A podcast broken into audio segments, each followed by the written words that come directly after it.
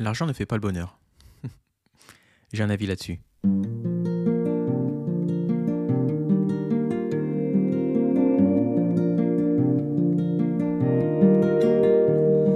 I'm looking for work, but it's hard to find. Especially when you don't want a job of no kind.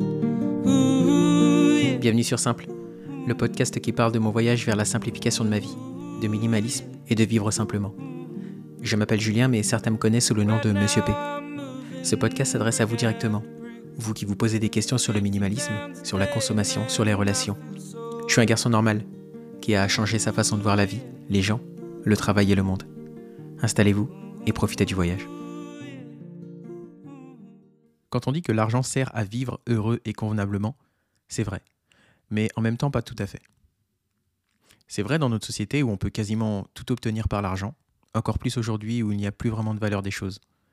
On a tout et tout de suite. Les flux financiers n'ont jamais été aussi volatiles et transférer de l'argent ne demande que quelques swipes sur notre smartphone.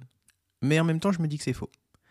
Quand je pense à ceux qui vivent heureux et convenablement avec peu de choses, évidemment, en général, ce sont des gens qui vivent dans d'autres types de sociétés que nous, parfois moins évolués sur le plan matériel, ou au contraire, exactement comme nous. Avec le fonctionnement de mon cerveau occidentalisé, je me demande souvent comment ils font pour vivre comme ça.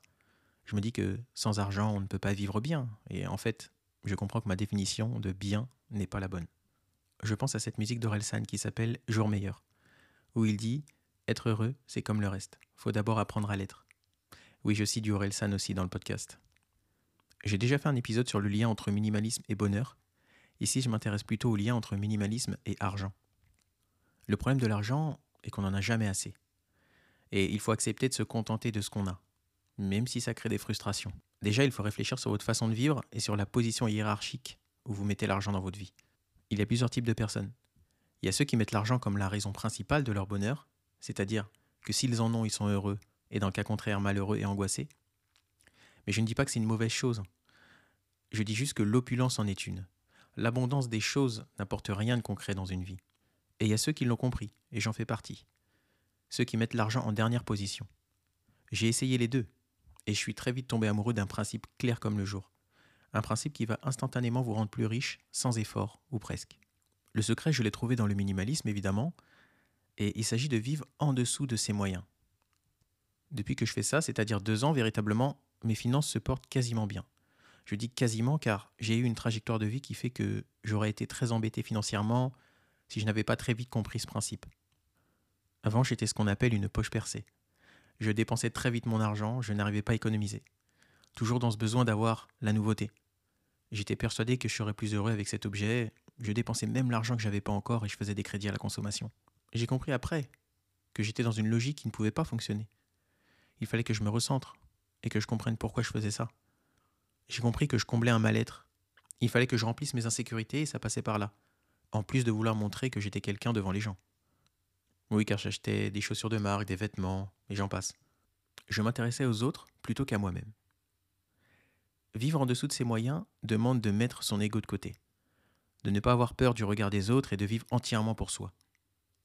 L'équation est si simple que je me demande encore pourquoi peu de gens l'utilisent. Enfin, si je le sais. Ça vient de notre société, qui s'appelle la société de consommation. Elle s'effondre si on ne consomme pas. Pensez au confinement. Les cinémas ont fermé, l'essence a baissé, des enseignes ont même disparu. Par contre, l'activité d'Amazon a explosé. J'ai croisé beaucoup de personnes qui n'avaient pas de problème d'argent, mais qui étaient dépressives et qui sentaient qu'il manquait quelque chose dans leur vie. Vous en avez sûrement croisé aussi, et c'est peut-être même vous. Je ne fais pas de comparaison car j'aime pas trop ça, mais j'adore m'inspirer des autres. Sur ce qu'ils font de bien, sur ce qu'ils aiment et qu'ils ont intégré dans leur vie. Je m'intéresse beaucoup à la façon de vivre des Japonais, qui peuvent être heureux dans 15 mètres carrés avec leur thé vert et en mangeant par terre. L'erreur serait de croire qu'ils vivent dans la promiscuité, alors que non. Leur compte en banque se porte bien. Ils vivent juste en dessous de leurs moyens. Il n'y a pas de recette miracle pour être heureux, mais les Japonais ont déjà réfléchi à ça. J'ai lu un livre qui s'appelle Trouver votre Ikigai. L'ikigai, c'est un concept japonais très ancien, qui permet de trouver sa raison d'être. Je vais vous expliquer pourquoi je parle de ça dans les grandes lignes, mais j'en parle déjà dans ma rédaction. Parce que j'ai une rédaction que j'envoie une fois par mois dans les boîtes mail de ceux qui partagent mon voyage vers le minimalisme. Si vous désirez vous inscrire, je vais mettre le lien en description de l'épisode. Mais il y a aussi mon compte Instagram, le podcast simple. Je parle donc de l'ikigai car je pense que c'est la raison la plus plausible pour pouvoir concilier deux choses antinomiques, à savoir l'argent et le bonheur. L'ikigai, c'est trouver l'équilibre quasi parfait entre votre vocation, qui brûle au fond de vous, votre mission, ou ce que vous pouvez apporter aux gens, votre passion, ou ce que vous aimez, et votre profession. Si ces quatre variantes sont réunies, vous trouverez votre ikigai. Et la bonne nouvelle, c'est que l'argent viendra avec. Si vous ne me croyez pas, écoutez ça. J'ai gagné mes premiers euros le mois dernier en travaillant pour mon ikigai. Moi, j'ai une passion pour les livres, donc ce que j'aime. J'en ai fait une profession, entre guillemets, quand je me prends pour un critique littéraire dans mes rédactions mensuelles.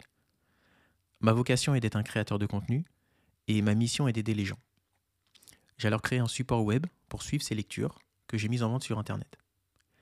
Les quatre variantes étaient réunies et la magie a opéré. Des gens ont acheté cette page. Même moi, j'y croyais pas. Et pourtant, c'est arrivé. J'ai d'autres exemples. J'ai aussi gagné de l'argent en parlant de ma passion pour les jeux vidéo sur Internet. Je suis rédacteur pour un site qui me rémunère pour écrire des tests. Ça me demande du temps et de l'investissement. Mais encore une fois, passion, plus vocation, plus mission, plus profession. Attention, ça demande énormément de travail, ça n'arrive pas du jour au lendemain. Mais je vous garantis que travailler pour soi et avec passion n'a rien à voir avec la vie de salarié. D'ailleurs, et pour finir, je ne crois absolument pas au bonheur au travail comme on essaye de nous le vendre. Comment être heureux quand on travaille pour l'œuvre de quelqu'un d'autre que soi? Je ne dis pas que c'est mal, mais je sais aussi qu'avec le recul, nous avons été conditionnés à ça depuis petit. On nous disait travaille bien à l'école pour avoir un bon diplôme, un bon salaire et une bonne retraite. Moi, j'aurais préféré qu'on m'apprenne fais ce que tu aimes, sois heureux et gagne de l'argent avec. Et ça, ça change tout. Trouvez votre ikigai, travaillez pour vous, ne cédez pas aux tentations éphémères et vivez en dessous de vos moyens. Et l'argent viendra à vous. Si vous avez aimé ce que vous venez d'entendre, mettez une note avec l'application sur laquelle vous m'écoutez. C'est peu pour vous, mais ça représente beaucoup pour moi. En attendant le prochain épisode, je vous souhaite paix, amour et harmonie. job of no kind. Ooh, yeah. Ooh, ooh, yeah. Ooh. Right now I'm moving brick after brick. 50 pounds a day,